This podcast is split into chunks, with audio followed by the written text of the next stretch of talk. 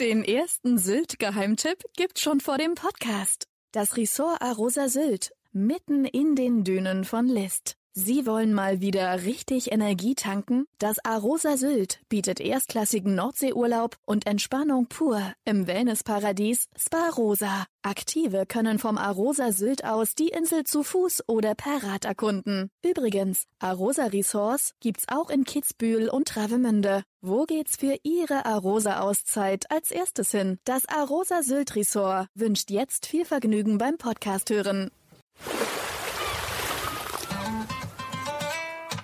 Sylt, der Inselpodcast vom Hamburger Abendblatt. Reddach und Hochhaus, Fischbude und Gourmet-Tempel, pulsierende Plätze und Natur pur. Sylt ist eine Insel der Gegensätze und so sind ihre Geschichten. Abendblatt-Chefreporter Ulrich Gastorf trifft Gastgeber, Politiker, Einwohner und Gäste zu Gesprächen, die einen Blick hinter die Tourismusfassaden der Nordseeinsel werfen.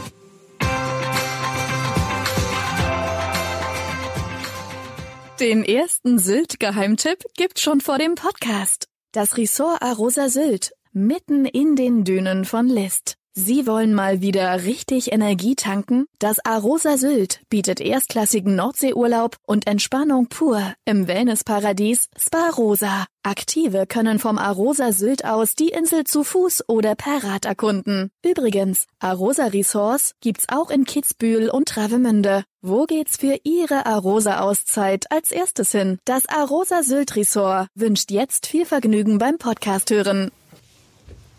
Herzlich willkommen zu einem neuen Podcast. Heute ist bei mir zu Gast Frau Susanne Mattisen. Herzlich willkommen. Hallo, herzlich willkommen. Dankeschön. Susanne Mattisen ist ähm, Autorin, hat schon ein wunderbares Buch über Sylt geschrieben, Ozelot und Friesenerz. Demnächst erscheint ihr zweites Buch über die Insel. Aber bevor wir darüber sprechen, erstmal, Sie kommen gerade sozusagen frisch von der Bieke. Wie war's? Ja, die Bieke war ja, ich würde mal sagen, in den ganzen Inselorten abgesagt. Und äh, nur an der Tinnum, also in Tinnum haben wir an der Tinnumburg ein, ein großes Feuer entfacht und da durfte ja auch keiner dabei sein. Und wir hatten das, das zweite Mal das Glück, sage ich mal, die Bieke virtuell zu erleben. Also sozusagen live und in Farbe, aber dann im Internet. Haben Sie es denn geschaut, den Stream? Ja, ich habe da natürlich reingeschaut. Es gab ja verschiedene Facebook-Gruppen und auch äh, die Sylter Rundschau hat äh, übertragen. Und äh, was schön ist eigentlich, wenn man sowas machen will, obwohl da fehlt ja dann so ein bisschen der Rauch. Allerdings war ich vor der Tür und man konnte es ganz gut riechen. Ähm, es ist halt einfach ähm, halt ein ja ein, ein ein Happening, wo mittlerweile dann die Leute in Kommentaren äh, in Facebook-Gruppen beispielsweise selbst aus Kansas City äh, sich Grünkohl kochen und dann ähm, ist man mit alten Syltern äh, virtuell verbunden. Das ist auch mal was ganz anderes und Neues. Aber haben Sie denn Grünkohl gegessen und haben Sie sich auch mit Freunden getroffen? Ja, das haben wir natürlich gemacht. Also wir haben erst ein bisschen die Bicke geguckt und dann waren wir in Archsum, da wo meine Eltern auch leben, in der alten Schule mit 15 Leuten an einem Tisch und dann gab's äh, Grünkohl, Schweinebacke, Grützwurst, alles, was das Herz begehrt und was irgendwie zur Bieke gehört auf Sylt. Und dann natürlich hinterher einen schönen Korn. Haben Sie denn da mit Ihren Freunden schon über Ihr neues Buch gesprochen? Ja, das ist natürlich ähm, aus Sylt absolut ähm, in aller Munde. Alle warten drauf, dass es kommt und alle wünschen sich auch, äh, dass es jetzt endlich mal auf dem Tisch liegt, damit sie es lesen können. Und natürlich, ja, also interessiert alle und sie wollen alle wissen, was da drin steht, aber ja, kann man dann sehen. Genau, es erscheint am 10. März. Es hat den Titel Diese eine Liebe wird nie zu Ende gehen aus dem legendären Text von den Ärzten Westerland und es heißt Roman einer Sylter Jugend. Vielleicht erzählen Sie mal ein bisschen, was die, ähm, was die Leser dann später erwartet, ab dem 10. März. Naja gut, also äh, man muss ja sagen, das erste Buch, das habe ich ja mehr so aus der Lameng geschrieben über meine Kindheit in den 70er Jahren, wo wir auch nicht so richtig wussten äh, bei Ocelot und Friesenerz irgendwie, ähm, dass das äh, so ein Wahnsinnserfolg sein würde. Mehr als 100.000 Leute haben dieses Buch gekauft. Äh, da war ich äh, doch echt platt, weil ich hatte es eigentlich nur für die Sylter geschrieben und dachte, Mensch, wir müssen mal irgendwas haben, was uns an unsere Kindheit erinnert. Äh, die Zeit geht dahin, unsere Eltern gehen dahin und ähm, das wollte ich eigentlich mal so fest halten. Und dann war das eben so erfolgreich. Ähm, der Verlag hat gebeten, die Leute haben gefragt. Und dann habe ich gedacht, naja gut, dann kann ich ja vielleicht nochmal die 80er äh, Revue passieren lassen. Musste mich ein bisschen erinnern, äh, wie es dann eigentlich war. Und dann kamen mir aber auch die abenteuerlichsten Vorkommnisse nochmal in äh, den Kopf. Dann habe ich mit vielen Leuten gesprochen. Und dann kam auch dieser Titel zustande, diese eine Liebe wird nie zu Ende gehen. Interessanterweise 1988 haben die Ärzte ihr Abschlusskonzert äh, in Westerland gegeben, ähm, die beste Band der Welt, Punk-Band was damals ähm, der Kurverwaltung äh, total unbekannt war. Also ähm, die kannten zwar den Song Westerland, den fanden alle ganz schön, das ist aber sozusagen äh, nur ein Titel aus einem äh, sehr brachialen Repertoire ist, sage ich mal. Äh, das war den äh, Leuten damals nicht bekannt. Für uns war das natürlich eine Sensation, dass die Ärzte nach Westerland kamen und ähm, die Chaos-Tage, Punks, Hunderte ähm, äh, sind sozusagen auf die Insel gekommen mit Zügen und ähm, haben natürlich da alles ähm, ganz schön wild durcheinander gebracht. Und äh, das ist ein Ereignis der 80er Jahre neben vielen anderen. Und man muss ganz ehrlich sagen, äh, während vielleicht äh, im Ocelot und Friesenherz sehr viel die Sonne schien, ähm, ist dann das zweite Buch doch ein bisschen mehr Krise. Aber das lag natürlich daran, dass die 80er Krise waren. Umweltzerstörung, saurer Regen, äh, Tschernobyl, all das ist damals ja passiert. Wir waren jung, wir waren in unseren Zwanzigern, äh, wir waren junge, kritische Erwachsene und ähm, haben natürlich auch uns genau angesehen, was ähm, mit Sylt passiert. Und all das findet sich in diesem Buch. Aber Sie gehen ja auch in die, also Sie steigen ja gleich im ersten Kapitel ein, sozusagen, mit der Zeit nach dem zweiten Lockdown, mit 2021 und beschreiben da auch sehr anschaulich äh, mit Worten wie ähm, Tourismusmaschine, ähm, Touristenschwämme, Ausverkauf der Insel. Also sie gehen da ziemlich gleich rein und dann denkt man, okay, das ist ja dann der anscheinend für eine Insulanerin, wie sie ja sind, auch wenn sie jetzt in Berlin leben, das ist ja anscheinend, was da passiert, ist dann der reinste Horror, wenn die im Sommer alle kommen. Nein, also das äh, wäre dann wahrscheinlich verkehrt, aber schön, dass Sie das äh, so so sehen. Ich glaube auch, dass das Buch ähm, auch dafür da ist, äh, einmal kritisch zu beleuchten, was eigentlich passiert ist.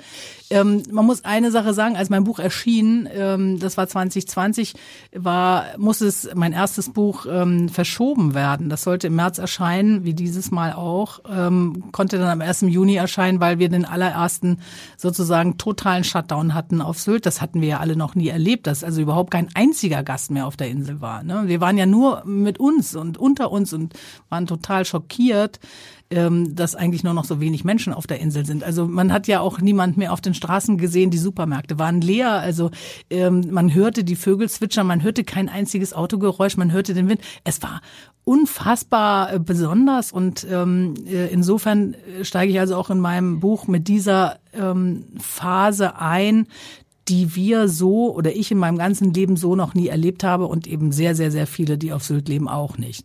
Und ähm, das war äh, total faszinierend.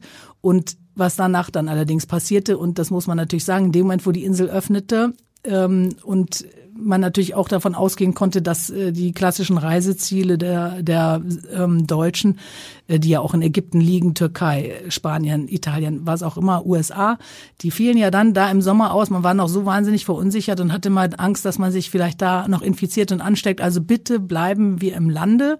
Und da erlebte Sylt einen Ansturm einer derartigen Ansturm, ähm, der, der Urlauber, ähm, das hatten wir vorher auch noch nicht gesehen. Man muss sich eben vorstellen, dass man von totaler Isolation quasi über Nacht in ein, in ein Urlaubschaos gestürzt wurde. Und ähm, dieser Schock, also und den versuche ich halt in diesem äh, Buch zu beschreiben. Aber prinzipiell muss man natürlich sagen, und das möchte ich auch ganz klar hier auch nochmal formulieren, Sylt war immer eine, eine Urlauberinsel und ein Touristen-Hotspot und es war ein Mythos und ist ein Mythos und eine wunder, wunderschöne Insel und ähm, wir äh, leben vom Tourismus und vom Fremdenverkehr und äh, so soll es auch gerne bleiben. Aber es ist natürlich irgendwann auch immer mal so ein Moment erreicht, wo man das Gefühl hat, es ist jetzt zu viel. Also wenn man selber mit dem Auto, ich denke da an meine Eltern, meine Mutter kann erst nur morgens um sieben Uhr einkaufen gehen, weil danach kommt sie nie wieder nach Hause, weil sie halt im Stau steht oder irgendwie an irgendwelchen Kassen steht oder äh, einfach, es ist einfach ein bisschen viel geworden. Und das hat natürlich, äh, sag ich mal, Corona auch mit äh, ausgelöst bei uns. Das muss man sagen. Genau, aber es war ja auch vorher schon voll. Also es war ja auch 2019 voll. Wie gesagt, sie steigen mit 2021 ein, nach dem zweiten Lockdown. Da war es ja dann ganz besonders voll. Aber ähm, das heißt, Sie sagen auch, ähm, die Insel braucht Touristen. Es ist eine Touristeninsel, da, da haben Sie, sind Sie auch fein mit. Natürlich, ja. Weil also das wäre ja auch ein bisschen, ähm, äh, sag ich mal, weltfremd ja, und äh, so ähm, stalinistisch ökologisch ist, glaube ich, auch bei uns niemand eingestellt, der irgendwie erwartet, dass äh, die Insel Sylt jetzt nur noch den Insulanern gehört. Also da gibt es ja durchaus äh, Kampfparolen, Sylt den Syltern und solche Sachen. Nein, da, ähm, da gehe ich nicht mit und ich kenne also wirklich kaum Leute, die da so puristisch sind. Ähm, nein, die Insel war immer eine gastfreundliche Insel und wir haben immer gerne auch äh, die unterschiedlichsten Menschen beherbergt. Es hat der Insel auch sehr viel gebracht. Also wir sind sozusagen ja eine kosmopolitische, tolerante Gesellschaft. Wir haben das seit, so bin ich aufgewachsen, so sind wir alle aufgewachsen mit den verrücktesten, schrägesten Vögeln, äh, die die Insel besucht haben. Und wir haben alle immer davon profitiert. Also ähm, das war eben ein dörfliches Leben und gleichzeitig war man in einer Metropole. Das hatte schon äh, große Vorteile, große Nachteile auch. Aber es war schon ein sehr besonderes Leben und das ist es bis heute geblieben und das ist eigentlich auch sehr schön. Aber wenn Sie, wir sind ja in diesem Buch sozusagen, im neuen Buch in den 80er Jahren sozusagen, wenn Sie jetzt die 80er Jahre mit dem vergleichen, was Sie jetzt ähm, im Jahr 22, 21 erleben auf Sylt, was hat sich denn da nochmal geändert? Also vom Feeling her für Sie? Ja, also die 80er, muss man natürlich sagen, ist, ähm, sind, sind für uns, ähm, für meine Generation, die wir sozusagen die erste Generation sind, ähm, äh, die quasi nach dem Krieg mit unseren Wirtschaftswundereltern äh, von der Insel geschickt wurden. Ja, wie damals die Walfänger eigentlich und Seefahrer, ähm, die dann äh, in die Welt hinaus sollten, um dann ähm, äh, wieder die schönen Sachen nach Hause zu bringen. Äh, so ein bisschen ist es mit uns auch gewesen, weil wir sollten jetzt plötzlich alle Akademiker sein. Unsere Eltern waren das natürlich nicht und das hat einen gewissen gewissen Status und man war ja aufgestiegen, man hatte auch ein bisschen Geld verdient und die Kinder sollten das jetzt so ein bisschen abrunden. Ne? Das war so ein bisschen meine Zeit. Und ähm, die 80er waren durchaus ähm, davon geprägt, dass sich der Tourismus halt professionalisierte. In den 70ern, das ist mein erstes Buch, das war noch alles so, äh, sag ich mal, alles ging da durcheinander, da wurde viel gefeiert und ähm, da wurde sehr viel Party gemacht. Und da waren eben auch so viele Paradiesvögel da. Und in den 80ern zog dann ähm, entsprechend ähm, so ein bisschen ähm, die, die gut situierte äh, Schicht von Leuten nach und die wollten jetzt auch die Insel erleben und dafür wurde natürlich jetzt äh, dann der Raum geschaffen. Und ähm, die 80er waren äh, da habe ich mich mal mit so einem Fachmann unterhalten, das war sehr originell und sehr interessant, waren eben die Zeit, in der die Frühstückspension ausgedient hatte. Das Zimmer mit Frühstück gab es in der Form nicht mehr. Es wurden Apartments gebaut, Garagen wurden ausgebaut, es wurde angebaut und ähm, da begann sozusagen die das Zeitalter des Schrankbetts, ne, kleines Apartment. Und dann wurde aus der Wand ähm, das Bett geklappt und morgens wieder hochgeklappt, dass man dann auch frühstücken konnte. Und ähm, Selbstversorgung begann auf Sylt zum ersten Mal im großen Stil. Und auch die ersten, wie ich mal sagen, Immobilienspekulanten äh, entdeckten die Insel. Es gab den berühmten, ähm, äh, sag ich mal, äh, Pauschalunternehmer Wolfgang Reh, mag einigen noch ein Begriff sein, denn in den 80ern aus dem Ruhrgebiet kam und ähm, in wahnsinnigem Tempo ähm, Einfamilienhäuser aufkaufte zu guten Preisen und daraus Mini-Apartments machte und in Bussen und Sonderzügen äh, aus dem Nordrhein-Westfalen halt ähm, die klassische Urlauberklientel nach Sylt schaffte und dort ähm, im großen Stil unterbrachte, was ähm, einige Schockmomente ausgelöst hat bei den klassischen Syltern, auch den Sylter Unternehmern damals. Also es wurde doch vieles anders, ähm, was wir heute schon wieder so ein bisschen belächeln, aber ähm, es professionalisierte sich und ähm, war allerdings noch nicht so extrem wie jetzt, würde ich mal sagen. Genau, und heute haben wir ähm, ja die Situation, es gibt äh, viele, viele große Hotels sind hier entstanden, dann so, ich sag mal auch so in den letzten 20 Jahren kann man sagen, es kommen immer mal wieder größere Projekte dazu. Wir hatten das Thema auch schon häufiger hier im Podcast, ähm, ist auch für Sie jetzt sozusagen die Grenze des, äh, der Belastung erreicht, also aus Ihrer Sicht für die Insel, was neue Projekte angeht, wenn wir über Apartment-Hotels sprechen und sowas in der Art? Ja, das ähm, kann man vielleicht so sagen. Ich glaube, die Grenze ist in dem Moment erreicht, wenn selbst die Gäste und die Urlauber, die uns besuchen, sagen, es ist zu voll. Oder diejenigen, die äh, dort Eigentum haben und sich Häuser gekauft haben und dort auch sehr viel Zeit verbringen und dann plötzlich sagen, es ist zu voll. Also es sind gar nicht mehr die Insulaner, die ähm, sich da beschweren, sondern ähm, da, glaube ich, wird es äh, kritisch, wenn ähm, wir das Gefühl bekommen, dass selbst diejenigen, die die Insel sehr lieben und die gerne kommen, und ähm, da seit Jahren ihren Urlaub verbringen, das Gefühl haben, da ist was gekippt. Und das, glaube ich, sollte äh, uns als denjenigen, als den Insulanern äh, bewusst sein, die da ja immer noch alles am Laufen halten, ähm, dass das äh, keine gute Entwicklung ist. Aber ich muss ganz ehrlich sagen, ich werde dann auch gefragt, was muss man tun? Ich äh, kann nur sagen, ähm, äh, wir müssen erstmal quasi erkennen, dass es so ist. Ne? Bevor die Erkenntnis nicht da ist, äh, kann auch sich dann nichts verändern. Aber ähm, wenn dann niemand mehr was davon hat, also weil plötzlich dann alles ins Rutschen kommt, dann glaube ich, ähm, bekommen wir alle ein Problem und das müssen wir halt versuchen zu verhindern. Wir haben uns ja eben im kleinen Vorgespräch schon mal unterhalten, dass ja immer mehr Immobilien also in die Hände gehen und Grundstücke von Leuten, die eben nicht von der Insel kommen, also die Insulaner verkaufen. Und Sie hatten, glaube ich, auch gesagt, irgendwann wird der Moment kommen, wo man quasi gar keine Sylter mehr auf der Insel hat. Habe ich das so richtig? Ja, ja, ja. Man muss sich äh, eben auch vor Augen halten, dass jedes Jahr und die Insel hat ja nur in Anführungsstrichen 99 Quadratkilometer. Es wird ja auch viel gebaut, das ist natürlich klar. Ähm, aber ähm, es, die Insel verliert jedes Jahr ungefähr 100 Sylter Wohnsitze, weil ähm, Menschen sterben oder auch ähm, Lebensentwurf ein anderer wird oder sowas. Ähm, das Problem ist dann, diese 100 Wohnsitze, die dann verloren gehen, das sind Eigentumswohnungen oder auch Häuser, ähm, werden dann in der Regel abgerissen und äh, an dieselbe Stelle, wo vielleicht eine Familie gewohnt hat, stehen dann plötzlich äh, vier Haushälften und ähm, dann ziehen halt irgendwie viermal so viele Menschen da ein. Und diesen dieses Problem, das äh, weitet sich jetzt aus. Also wir haben gestern noch mal mit meinem Vater darüber gesprochen, der ja 35 Jahre lang da Vorsitzender ähm, der, der Sylter Unternehmer war und ähm, der hat irgendwie gesagt, wenn 100.000 Autos auf der Insel sind, dann ähm, geht nichts mehr vor und nichts mehr zurück. Also dann wird einfach der absolute Stillstand eintreten und ähm, wir sehen das ja auch äh, in Venedig, Barcelona. Es gibt ja deutliche Vorbilder, ähm, die auch gemerkt haben, dass sie was tun müssen. Selbst Mallorca hat äh, Probleme oder wer mal im Sommer auf Ibiza war, ähm, wo ich auch mal ganz gerne mal äh, meinen Urlaub verbringe, ähm, weiß auch, wovon da die Rede ist. Und das muss Sylt natürlich verhindern, weil ähm, äh, das ist eine Insel, die auch eben damit wirbt, dass man dort Freiheit hat, dass man dort weite Horizonte hat, dass man dort äh, sein Leben genießen kann. Und da steht man nicht gerne im Stau oder wartet irgendwie dreieinhalb Stunden an der Kasse im Supermarkt. Das ist, äh, passt nicht zusammen. Und dann gibt's ja auch immer wieder dieses Thema, es gibt diesen Fachkräftemangel auf Sylt, also überhaupt Arbeitskräfte in der Gastronomie Mangel. Und dann fragt man sich natürlich immer, wo sollen die Leute eigentlich leben? Also wenn die nicht keinen Wohnraum haben, dann macht es ja auch keinen Spaß, auf der Insel zu arbeiten. Das ist ja auch was, was Sie auch beobachten.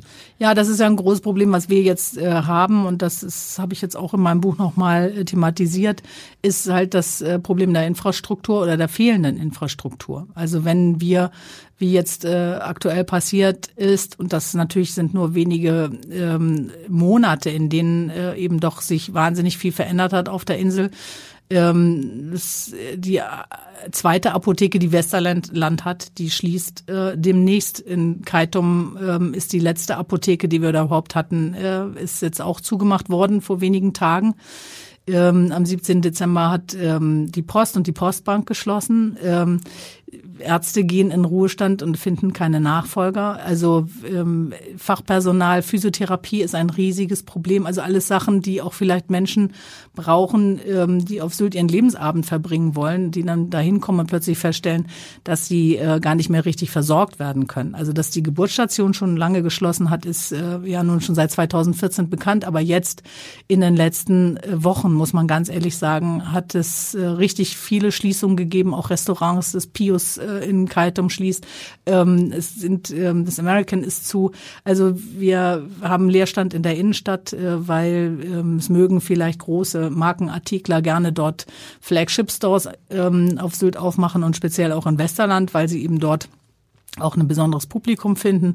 Aber wenn sie kein Personal haben, um die Läden zu öffnen, dann ist es ganz schlecht. Oder unser großes Kaufhaus habe Jensen, das ja jeder kennt, das am Eingang der Friedrichstraße steht, muss eben manchmal, äh, kann erst um 11 Uhr öffnen und muss um 16 Uhr schließen, weil dann äh, ihre Mitarbeiter nicht an den Laden kommen, weil die nämlich dann vom Festland ähm, äh, mit dem Zug anreisen. Und wenn die Bahn mal wieder ausfällt, was eigentlich jeden Tag ähm, ich sag mal, ein Dutzend Mal passiert, das übertreibe ich jetzt, aber ähm, es äh, findet halt viel zu häufig ähm, da statt, dass äh, da kein Zug fährt, ähm, dann, dann, dann bleibt sozusagen das wirtschaftliche Leben auf der Insel einfach stehen. Das heißt, wir brauchen Fachkräfte, Fachpersonal, gut ausgebildetes Personal für äh, ein anspruchsvolles Publikum auf Sylt.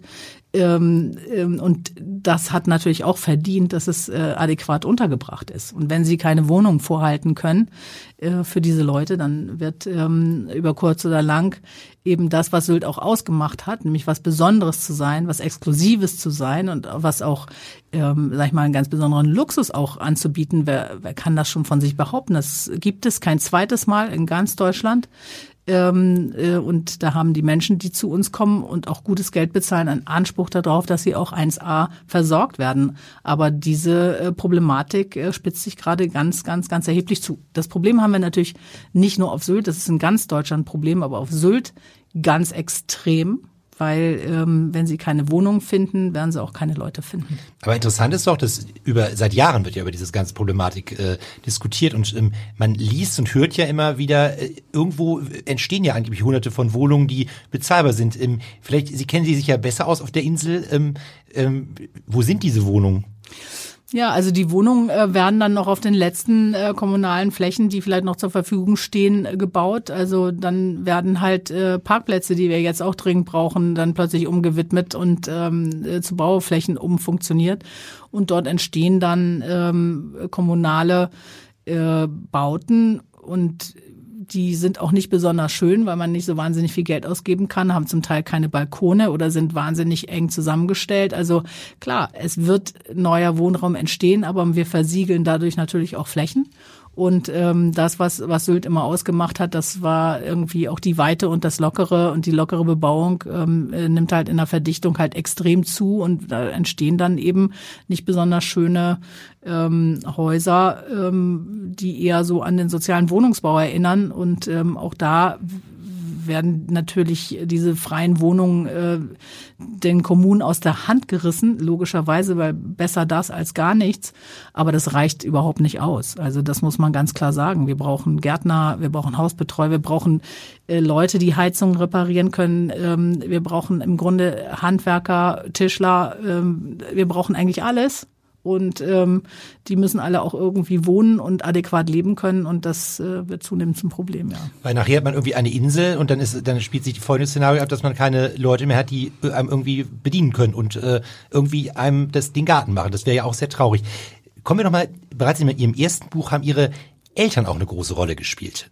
Ähm, werden die im zweiten Buch auch wieder ähm, so viel vorkommen?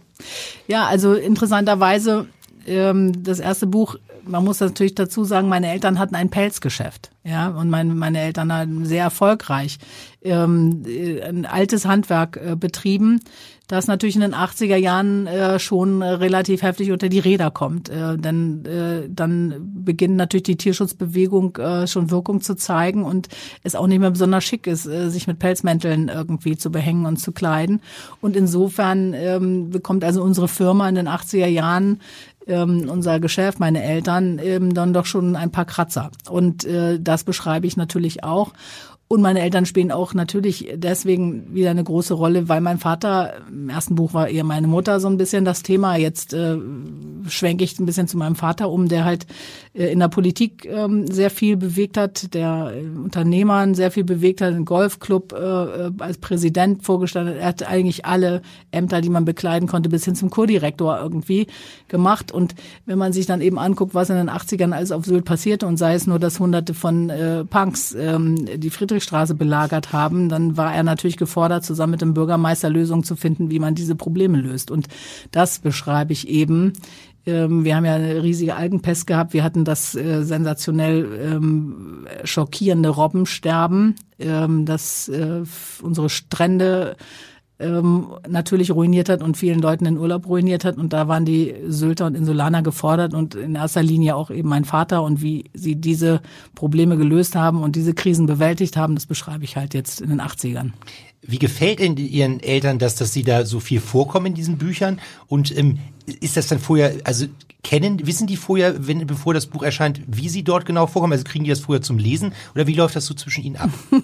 ja. Also ich, ähm, ich versuchte schon äh, mit denen zu besprechen. Meine Mutter, äh, muss man ganz ehrlich sagen, ich, äh, ich bin ja schon so weit, dass ich das irgendwie alles immer öffentlich mache. Meine Mutter ähm, hat auch das erste Buch nicht wirklich gelesen, ähm, aber sie hat sich das von ihren Freundinnen erzählen lassen. Also insofern äh, wird es wahrscheinlich das, dieses Mal auch so sein. Mein Vater liest die Bücher und ähm, äh, sagt mir auch noch ein paar Sachen dazu und sagt dann halt irgendwie, ich kann dir ja sowieso nichts mehr vorschreiben, also mach mal, was du für richtig hältst. Ich finde ihn ähm, sehr ähm, stark, also dass er das akzeptiert, ähm, äh, aus meiner Sicht äh, die Dinge mal vorgehalten zu bekommen weil er einer Generation angehört und da werden ja vielleicht einige von Ihnen, ähm, die jetzt zuhören, das auch kennen, einer Generation angehört, ähm, die alles bestimmt hat, bis heute. Also mein Vater ist über 80, ähm, der hat das Gefühl, er hat alles geschaffen. Er hat sich geschaff, erschaffen, er hat Sylt erschaffen, er hat seine Kinder erschaffen, er hat die Wirtschaft an sich erschaffen und davon ist er bis heute ähm, überzeugt. Und das ist faszinierend. Wir sind immer die Kinder, gerade die Sylter, äh, meine Generation und ich gehe nun auch schon auf die 60 zu. Ja, Also wir sind ähm, immer noch die Generation der Kinder, die ähm, die Aufträge ihrer Eltern abarbeiten, muss man mal ganz ehrlich sagen. Und insofern, glaube ich, ist es auch mal nötig, ähm, ihm auch mal den Spiegel vorzuhalten, ihm und seiner Generation, die die Insel eben auch zu dem gemacht haben, ähm, was sie heute ist. Also diese Auswüchse, die wir da sehen, auch ähm, architektonisch und so weiter, das geht eigentlich auf deren ähm, Kappe, muss man mal ganz klar sagen. Die haben nie rechtzeitig die Bremse getreten, was sie hätten machen müssen. Heute ist es eigentlich fast zu spät. Und ähm, das finde ich, das muss man auch mal äh, sagen dürfen. Und ähm, was ich an ihm gut finde, ist, dass er das sehr selbstkritisch zur Kenntnis nimmt und auch darüber nachdenkt. Und wir diskutieren relativ viel darüber, ja. Fühlen sich denn Ihre Eltern auf der Insel noch wohl? Ja, das ist auch interessant. Ne? Also die sind ja nun wirklich in dem Alter und die haben diese Probleme. Die kriegen diese Physiotherapietermine nicht äh, oder werden in Arztpraxen gefragt, ob sie ähm, ähm, Insulaner sind oder Urlauber sind. Also ähm, mittlerweile ähm, sind die Insulaner so selten geworden, dass man immer das Gefühl hat, sie sind ähm, dort auch nicht mehr wirklich zu Hause. Und das tut mir eigentlich ein bisschen leid, weil das eigentlich äh, natürlich als äh, sie gehören dahin und haben trotzdem das Gefühl, ähm, äh, geduldet zu sein mittlerweile. Also und das äh, das tut mir einfach weh. Also für meine Eltern tut mir das weh, auch für meine Mutter, die nicht mehr so gut zu Fuß ist und dann irgendwie spazieren geht und von großen Autos bedrängt wird. Ähm, die soll gefälligst irgendwie an den Rand gehen und so. Und es ist alles so hektisch geworden und ähm, sie fühlt sich im Grunde auf ihrer eigenen Insel nicht mehr zu Hause. Und wie gesagt, das, äh, das finde ich ist auch bisschen traurig was sich das so entwickelt hat. Sie sparen ja auch nicht mit Kritik an eben dieser Entwicklung, also auch im ersten Buch schon nicht. Ähm, Sie nennen auch Ross und Reiter, also da kommen die Leute auch namentlich vor von Sylt. Ähm, wie sind denn so nach dem ersten Buch auch die Reaktionen gewesen von Freunden, von Weggefährten, von Ihnen, die da nun auch vorkamen? Wussten die das vorher alle oder wurden die teilweise überrascht? nee, die wurden nicht überrascht. Also, dass ich das machen wollte, ähm, äh, war klar. Ich habe, äh, ich bin relativ häufig auf die Insel gereist, habe ähm, die Passagen äh, denen vorgelesen oder auch mal zugeschickt, wenn ich äh, nicht die Zeit hatte und habe mir dann da immer das äh, Go dafür geholt. Ich habe denen natürlich nicht die ganzen Texte gegeben, aber immer da in der Passage, wo sie vorkamen. Und sie haben mir auch vertraut. Also ähm, es sind ja nur auch wirklich alte Freunde, die sind davon ausgegangen, dass es in Ordnung ist. Damit war ich dann auch ähm, zufrieden und auch äh, die waren ganz glücklich. Ähm, keiner hat natürlich damit gerechnet, dass das Buch so einschlägt. Also ähm, jetzt ist es natürlich so, äh, beim zweiten Buch ähm, gucken alle ganz genau hin. Ne? Aber es gab bis auf eine einzige Ausnahme, ähm, wo es tatsächlich eine Person gab, die gesagt hat, ich möchte darin nicht vorkommen. Ähm, äh, niemanden, der gesagt hat, das sei äh, nicht in Ordnung. Ganz im Gegenteil Mittlerweile ist es so, dass sie irgendwie ganz happy sind, dass sie drinnen vorkommen, weil, na, wer schreibt, der bleibt. Also die, die Namen, die stehen auch noch hinten alle im Buch, also die Leute, die ich meine. Und ähm, von dem ersten Buch zum jetzigen Buch sind eben auch relativ viele verstorben, die in meinem ersten Buch noch unter den Lebenden waren und jetzt im zweiten Buch auf der verstorbenen Liste stehen. Und das ist natürlich auch, na, das ist der Lauf der Dinge. Aber ähm, dadurch ist es wie so eine moderne Chronik es gibt ja tausend Bücher über Walfänger und alte Sylter und Landvogte und Strandräuber und was weiß ich, aber es gibt eigentlich kein einziges Buch, das mal darlegt, wie das auf Sylt, das moderne Sylt begonnen hatte. In den 70er Jahren und jetzt weitergeht in den 80ern und auch die Menschen, die dort ähm, an entscheidender Stelle ähm, Entscheidungen getroffen haben oder gehandelt haben oder irgendwie da ähm, es wert sind, natürlich auch mal genannt zu werden, weil sie irgendwie den Unterschied gemacht haben. Und das habe ich jetzt äh, mich bemüht ähm, zu erreichen. Und ich glaube, das ist auch ganz gut gelungen. Und die, die drin vorkommen, sind eigentlich ganz, ganz glücklich. Genau, da sind ja auch meistens eben Leute, die noch auf der Insel auch leben. Und Sie leben ja nicht mehr auf der Insel, sondern Sie sind ja damals nach dem Abitur, sind Sie von der Insel erstmal weggegangen. Können Sie kurz ein bisschen Ihren Werdegang zusammenfassen? Ja, also ich wollte ähm, immer schreiben und ich wollte eigentlich auch immer Schriftstellerin sein. Aber da haben meine Eltern damals gesagt, ähm, dass das ja wohl äh, nicht mein Ernst sein kann, äh, so einen Beruf zu ergreifen. Das kommt überhaupt nicht in Frage. Und damals hat man ja, glaube ich, seinen Eltern noch relativ viel geglaubt. Also insofern ähm, habe ich mich dann um eine reguläre Berufsausbildung bemüht, bin dann äh, nach München gegangen, eine, habe eine Prüfung gemacht für die Deutsche Journalistenschule, bin angenommen worden und habe dann irgendwie parallel studiert. Und dann habe ich halt ähm, so eine klassische journalistische Karriere gemacht, ähm, war erst bei Zeitungen, dann war ich bei Radio Schleswig-Holstein sehr lange in der Gründungsmannschaft und ähm, bin dann irgendwann äh, weiter ähm, habe mich weiter äh, fortgebildet und bin dann irgendwie im Fernsehbereich gelandet. Und dort habe ich mich dann auf Politik spezialisiert und auf politische Talkshows. Also das heißt, ich habe dann von Sabine Christiansen, Gabi Bauer, Dunja Hayali, ähm, äh, bei Maischberger habe ich auch mitgearbeitet, ähm, ähm, politische Talkshows gemacht war dann auch noch mal bei der DPA eine Zeit lang als Geschäftsführerin äh, für den Audio- und Videodienst ähm, angestellt. Also ich habe äh, eigentlich so im Bereich der Medien echt eine ganze Menge gemacht und bin aber erst ganz spät, nämlich jetzt dann irgendwie, wieder dahin zurückgekommen, was ich ursprünglich mal machen wollte, nämlich ein Buch schreiben. Und ähm, 35 Jahre habe ich mich da irgendwie abgearbeitet in der Szene und jetzt ähm, bin ich aber so weit, dass ich ähm, das mache, was mir wirklich Spaß macht. Und ähm, ja, jetzt ist das zweite Buch da und weiß ich nicht, ob es noch weitergeht. Äh, erstmal. Sie könnten ja, Sie hätten ja noch genug Repertoire. Sie ja. können nach den, ich meine, nein, aber nach den 80ern kommen ja die 90er. Richtig. Also das ist natürlich, ähm, so kann man es machen. Aber ich äh, bin mir jetzt nicht sicher. Ich habe das jetzt einfach mal gemacht. Ich wusste gar nicht, ob ich es auch kann. Und es müssen auch andere entscheiden, weil ähm, das Buch ist natürlich ein ganz anderes geworden als das erste. Und trotzdem sind sie sehr vergleichbar. Also es ist natürlich immer so, hast einen Erfolg am Anfang, äh, Leute sind dann beim zweiten Buch enttäuscht, ne? weil jeder hat da was anderes in dem Buch gesehen. Ne? Aber setzen Sie sich denn jetzt selber unter Druck und denken, du musst die Hunderttausender Marke wieder knacken, auch mit dem zweiten Buch dann? Ja, das ist ja eher so ein Zufall gewesen. Das war ja wirklich ein Wunder, muss ich ehrlich sagen. Damit hatte ich ja nicht gerechnet. Und jetzt denke ich mir, ähm, das ist schon interessant. Also wie definiert man selbst Erfolg? Ne?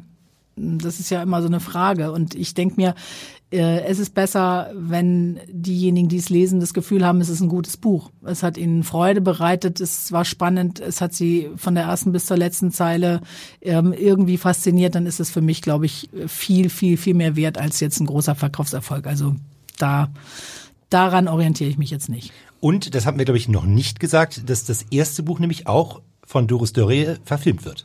Ja, also das äh, hat mich auch überrascht. Äh, mitten in diesem ersten, sag ich mal, Überschwang von Begeisterung ähm, habe ich plötzlich einen persönlichen Brief von Doris Dörrie, dieser berühmten Regisseurin, auf dem Tisch gehabt und dachte, huch, ähm, ja, sie wollte mich gerne mal treffen, sie findet das Buch so toll, sie wird das gerne verfilmen und so. Und dann haben wir uns auch getroffen und das mal besprochen. Und ja, nun ähm, hat sie die Rechte dafür erworben und ähm, hatte jetzt allerdings auch einige Probleme mit dem Lockdown und den Corona-Beschränkungen, weil sie möchte es sehr, sehr gerne auf Sylt, also am Originalschauplatz verfilmen. Und das ist erstens natürlich schwierig, weil es A teuer ist, B ähm, war es überhaupt nicht klar, wann macht die Insel zu, Modellregion, Corona 1, Corona 2, ähm, wie geht es alles weiter.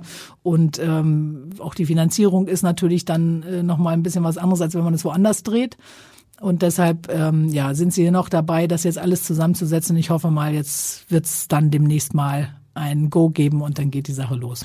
Werden Sie denn da auch während der Dreharbeiten dann auch beraten zur Seite stehen?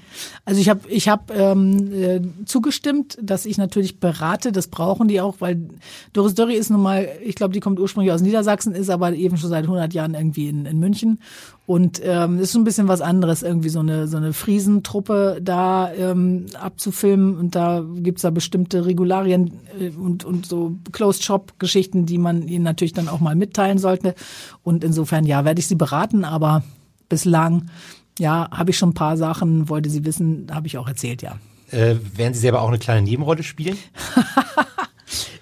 Ich ähm, möchte davon dann mal Abstand nehmen. Ich habe wirklich alles Mögliche schon gemacht, aber ich glaube nicht, dass ich eine gute Schauspielerin bin. Und zweitens äh, möchte ich ihr das schon wirklich komplett überlassen und da keinen, also da kein, keine Hand anlegen an dieses Projekt.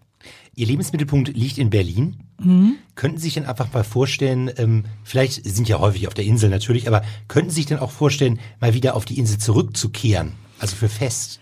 Ja, das ist ähm, eine Frage, die man sich natürlich jetzt, äh, je älter man wird, dann häufiger stellt, weil man das Gefühl hat, man muss nach Hause gehen. Und die Corona ähm, Krise muss man auch mal ganz klar sagen mit den vielen äh, Homeoffice-Geschichten. Da haben ja nun wirklich einige, auch von meinen Freunden, das Gefühl gehabt, ähm, wo bin ich hier eigentlich? Ich möchte eigentlich nach Hause gehen. Ich möchte dahin, wo ich herkomme. Da sind meine Freunde, da fühle ich mich beschützt. Also und das gilt in besonderem Maße natürlich ähm, für so eine insulare Gemeinschaft, die schon immer sehr, sehr stark miteinander verbunden war. Und ähm, äh, deshalb sind ja viele Lebensentwürfe mittlerweile ähm, anders.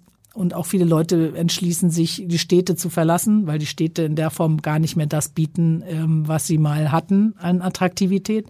Und plötzlich wird das Landleben äh, und das Leben mit Nachbarn und irgendwie in einer kleinen Enklave wieder viel attraktiver.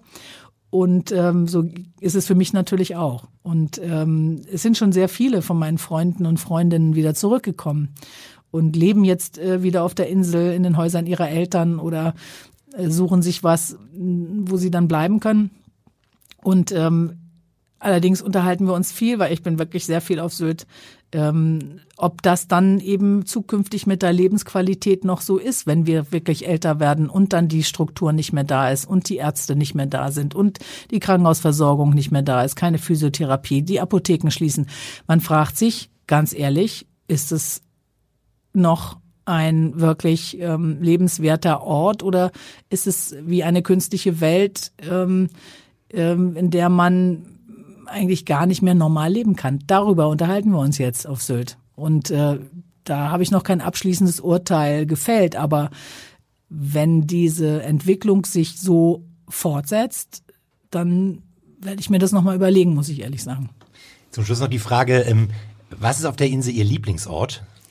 Mein Lieblingsort auf der Insel, das ist, das ist natürlich eine Insulanerin zu fragen, relativ schwierig. Komischerweise ist mein Lieblingsort, wir haben mal eine Zeit lang in Wenningstedt gewohnt, da hat mein Vater damals ein Haus gebaut und dass er dann auch wieder verkauft hat, wie es ja so üblicherweise war und dann sind wir nochmal woanders hingezogen. Aber Wenningstedt Seestraße, ähm, der Strandübergang, ähm, wo man da oben dann relativ weit die Treppen runterlaufen muss. Ähm, das ist so der Strandübergang meiner Kindheit. Da war in der Nähe so ein Kiosk mit einer Pommesbude, wo es die besten Pommes frites gab, die ich jemals gegessen habe. Und ähm, das ist für mich Sylt. Das ist für mich meine Heimat, dieser Strandübergang Seestraße. Ja, vielen Dank für den Tipp. Ganz herzlichen Dank für das Gespräch, Frau Matthiesen. Vielen Dank, dass Sie mich eingeladen haben. Danke. Weitere Podcasts vom Hamburger Abendblatt finden Sie unter abendblatt.de slash podcast.